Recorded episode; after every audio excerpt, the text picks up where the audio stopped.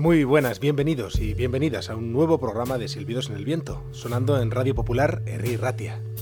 Saludos de John al micrófono, hoy con un programa monográfico dedicado a la desconocida figura del músico Brian McMahon, quien ha formado parte de bandas del underground como Squirrel Bait, Slint, King Kong o The Four Carnation.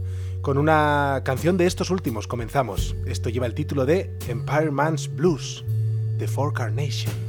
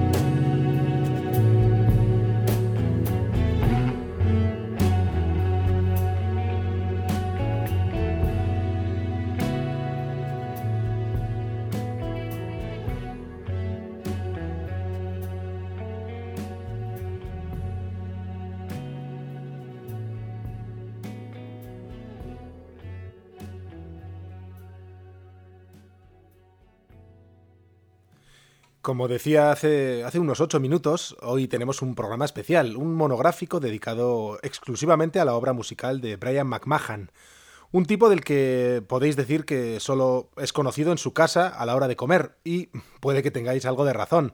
Pero los grupos que creó o en los que estuvo McMahon, bueno, me parece que merecen ser rescatados del olvido y ponerlos un poco en su sitio dentro de la historia de la música. De estas bandas hay que destacar primeramente Slint, aquel grupo que de algún modo inauguró el estilo musical conocido como post-rock, algo que, como el propio nombre indica, va después del rock y que además va más allá. Pero ya, ya habrá tiempo de hablar sobre todo esto. Primero vamos con algo de historia. Brian McMahon nacía en Louisville, en Kentucky, en 1969.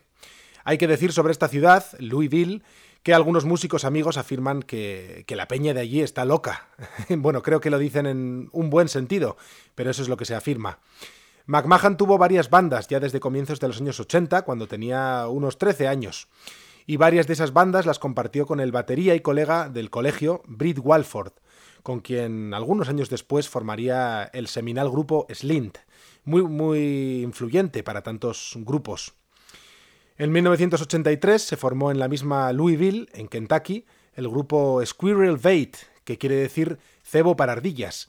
Un grupo potente que tocaba punk rock, hardcore y cada vez más también ese atrayente post-hardcore, tan influido por Husker Du.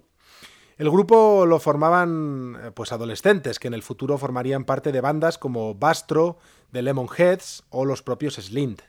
De hecho, el futuro batería de Slint, el mencionado Britt Walford, Tocó con el grupo en sus dos primeras demos, en sus dos primeras maquetas, y justo cuando lo dejó, entró al grupo como guitarrista su viejo amigo, Brian McMahon, el músico al que hoy estamos dedicando este programa. En el 85, Squirrel Bait lanzaban su primera referencia oficial, un EP o disco corto de título homónimo que, bueno, a mí me sigue pareciendo maravilloso a día de hoy, y que fue lo primero que en su día escuché eh, de Brian McMahon. En este caso, bueno, en este grupo él está tocando la guitarra. El disco se inauguraba con lo siguiente que escuchamos. Esto es Hammering So Hard por Squirrel Bait.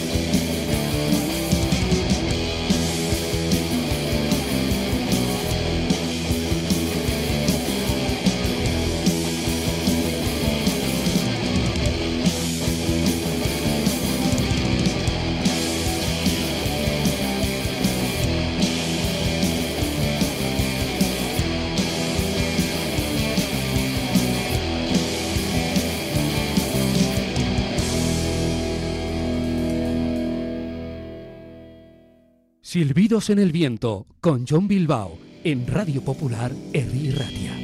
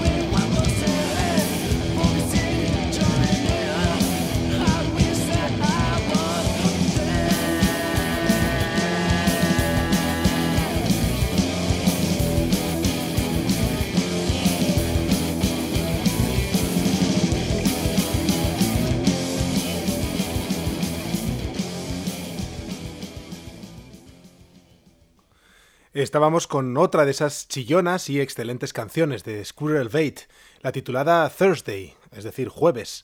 De nuevo con Brian McMahon a la guitarra, David Groves a la guitarra, quien por cierto formaría varios grupos muy interesantes posteriormente, y con Peter Searcy a la voz, además de una base rítmica. Esta agrupación también fue precursora en el uso de la melodía con canciones fuertes y distorsionadas, e influyó también al estilo que había nacido a comienzos de los 80, conocido como emo core o simplemente emo. La siguiente, bueno, es mi canción favorita del grupo, eh, lo tengo totalmente claro, como creo que lo tiene claro también Dave Grohl, de Nirvana y Foo Fighters, quien invitó hace unos pocos años a cantar con él en el escenario al vocalista del grupo, a Peter Searcy, y fue precisamente este temazo el que interpretaron, aunque eso sí, con solo guitarra y voz.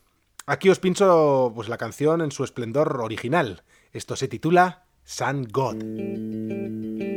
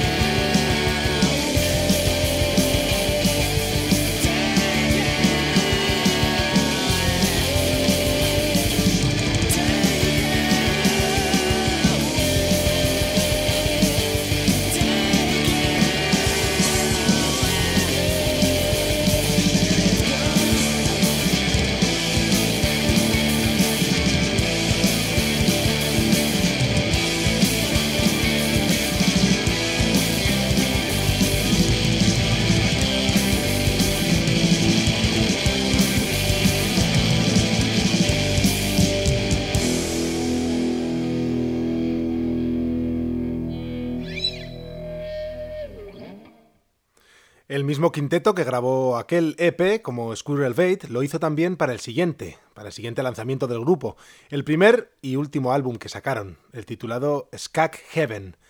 En realidad el bajista Clark Johnson y el guitarrista David Grubbs habían marchado a la universidad, bueno, pues obstaculizando un poco el funcionamiento del grupo. Pero cuando volvieron en verano, eh, telonearon a bandas como Descendants, Sonic Youth o a sus adorados Husker Du, y grabaron el mencionado único álbum. Después se separaron antes incluso de que se publicase. Esto ya es un clásico entre las bandas underground. De ahí escuchamos la canción Choose Your Poison, escoge tu veneno.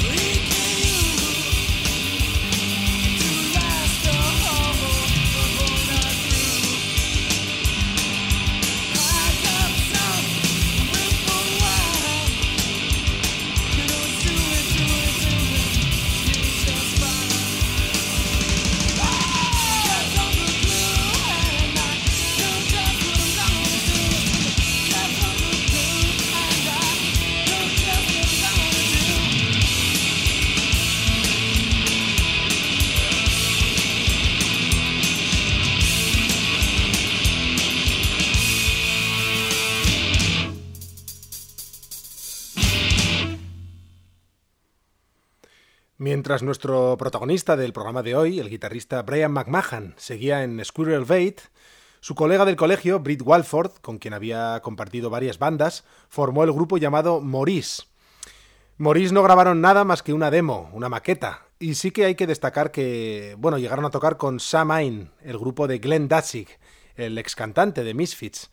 Pero eh, comento lo de esta banda porque fue ahí donde un quinceañero Britt Walford, como decía el batería, conoció al guitarrista Dave Pajo, con quien unos años después formaría esta renombrada banda llamada Slint.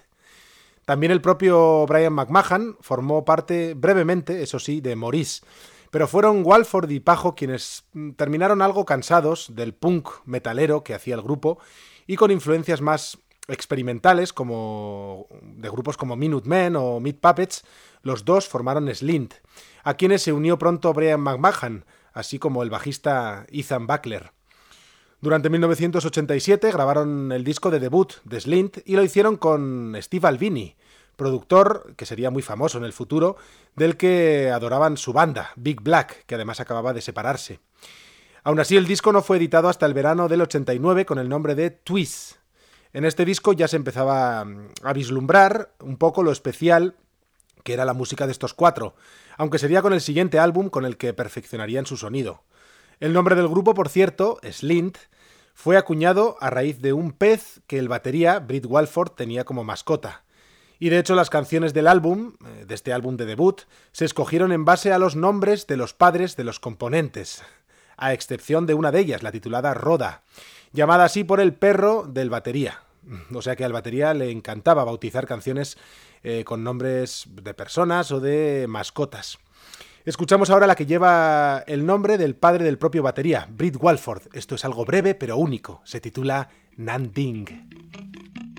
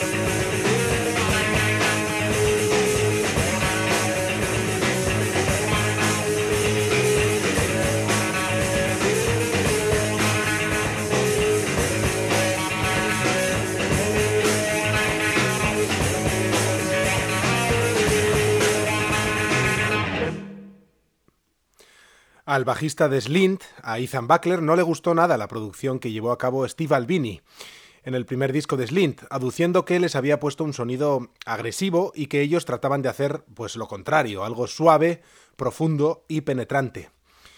Eh, decepcionado como estaba, dejó el grupo y formó el proyecto llamado King Kong. Y en su primera referencia, que era lo que escuchábamos ahora, pidió al resto de sus colegas de Slint que grabasen con él. Así que lo que acabamos de escuchar es la formación original de Slint en el primer disco corto que publicó Ethan Buckler, el bajista, a nombre de King Kong, grupo muy interesante que sigue activo hoy día con el propio Buckler al frente. Esto también ocurría en 1989. Seguimos ahora repasando la carrera del guitarrista Brian McMahon, pues tras la espantada de Buckler, los chicos reclutaron al bajista Todd Brasher y lanzaron el disco que marcó la diferencia.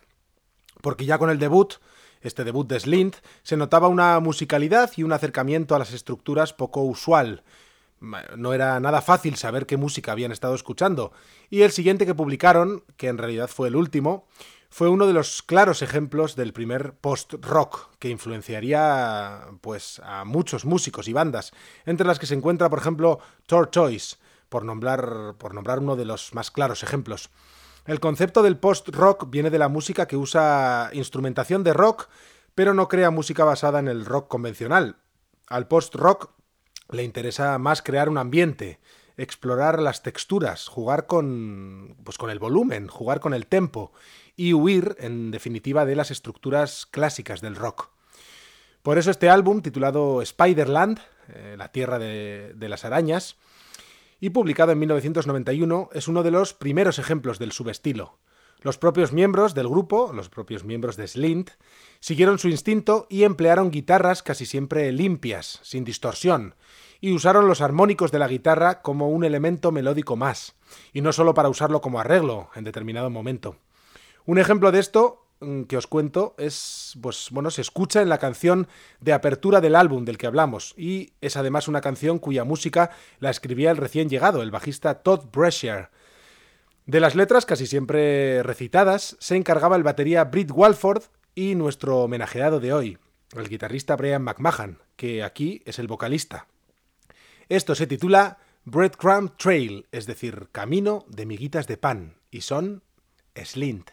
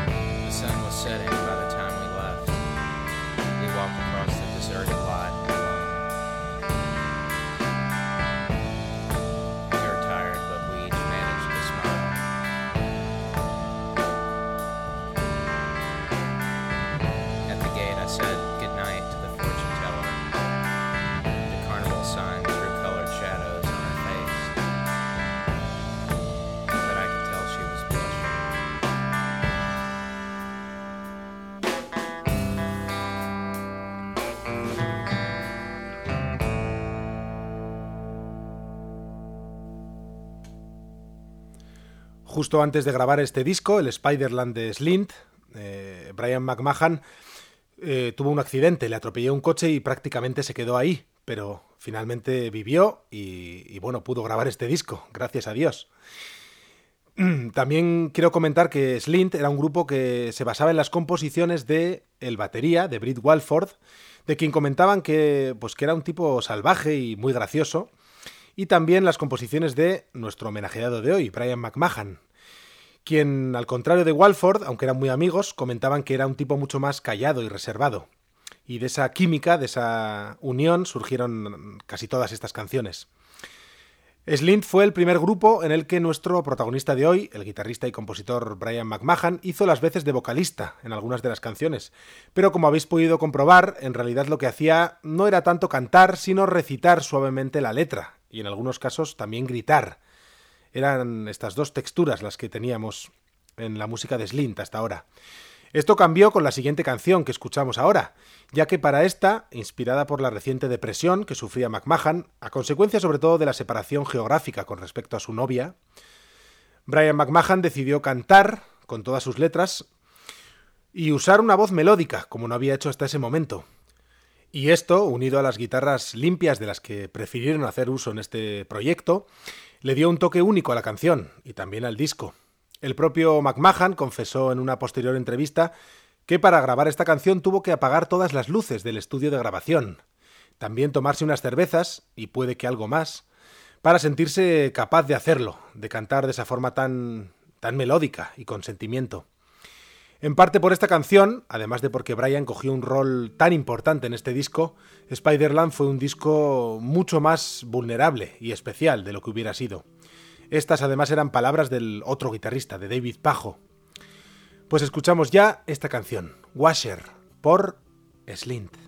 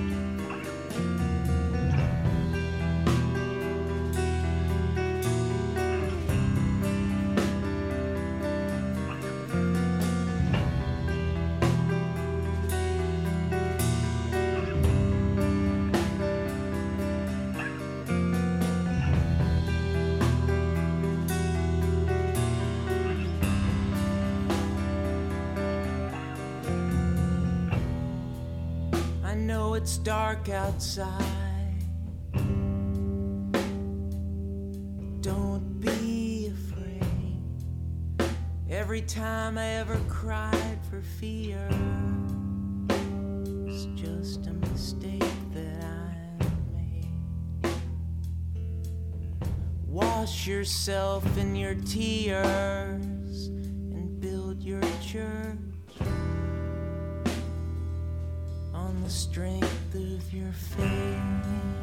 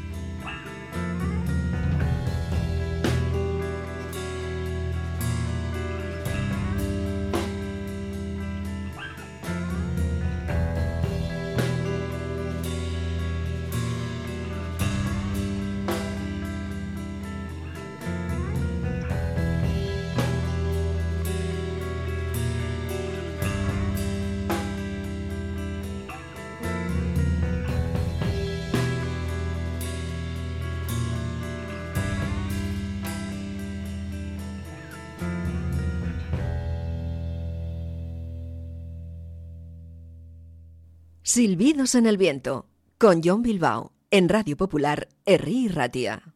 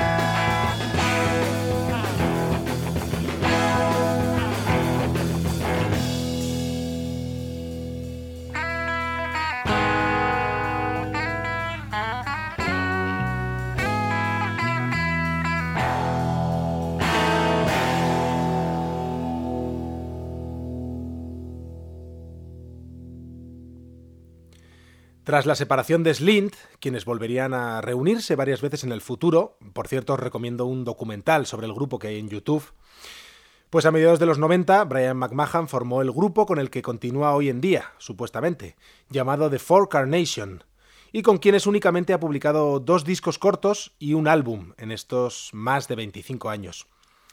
Poco antes de formar este grupo se unió a los Palace Brothers de su amigo Will Oldham y tocó en un par de sus discos, de hecho, se me ha pasado comentar que fue el propio Will Oldham, ahora más conocido como Bonnie Prince Billy, quien les sacó la mítica foto del álbum Spiderland de Slint, en el que los cuatro aparecen nadando y sonriendo en un lago de Indiana. A lo que íbamos, este grupo, The Four Carnation, tuvo durante unos breves momentos a sus colegas David Pajo a la guitarra y Britt Walford a la batería, del grupo Slint. De hecho, el propio David Pajo toca la guitarra en la primera referencia del grupo, ese EP o disco corto de 1995, titulado Fight Songs, y del que acabamos de escuchar la corta canción How I Beat the Devil, cómo vencía el diablo. Para cuando el grupo, The Four Carnation, lanzó su primer álbum, Pocos intuían que sería el último hasta hoy, pero menudo disco. Brian incluía a su hermano menor, Michael, a la otra guitarra, y el disco de título homónimo demostró cuál era ese sonido grave y pausado, aunque penetrante y estimulante, que llevaba años persiguiendo su autor, aquí ya colocado como vocalista a tiempo completo, aunque haciéndolo de manera nada convencional, también hay que decirlo, además de tocar su guitarra. Hemos abierto el programa de hoy con la primera canción de este disco y ahora la cerramos con la segunda, algo ambiental titulado A Tribute to, y son The Four Carnation.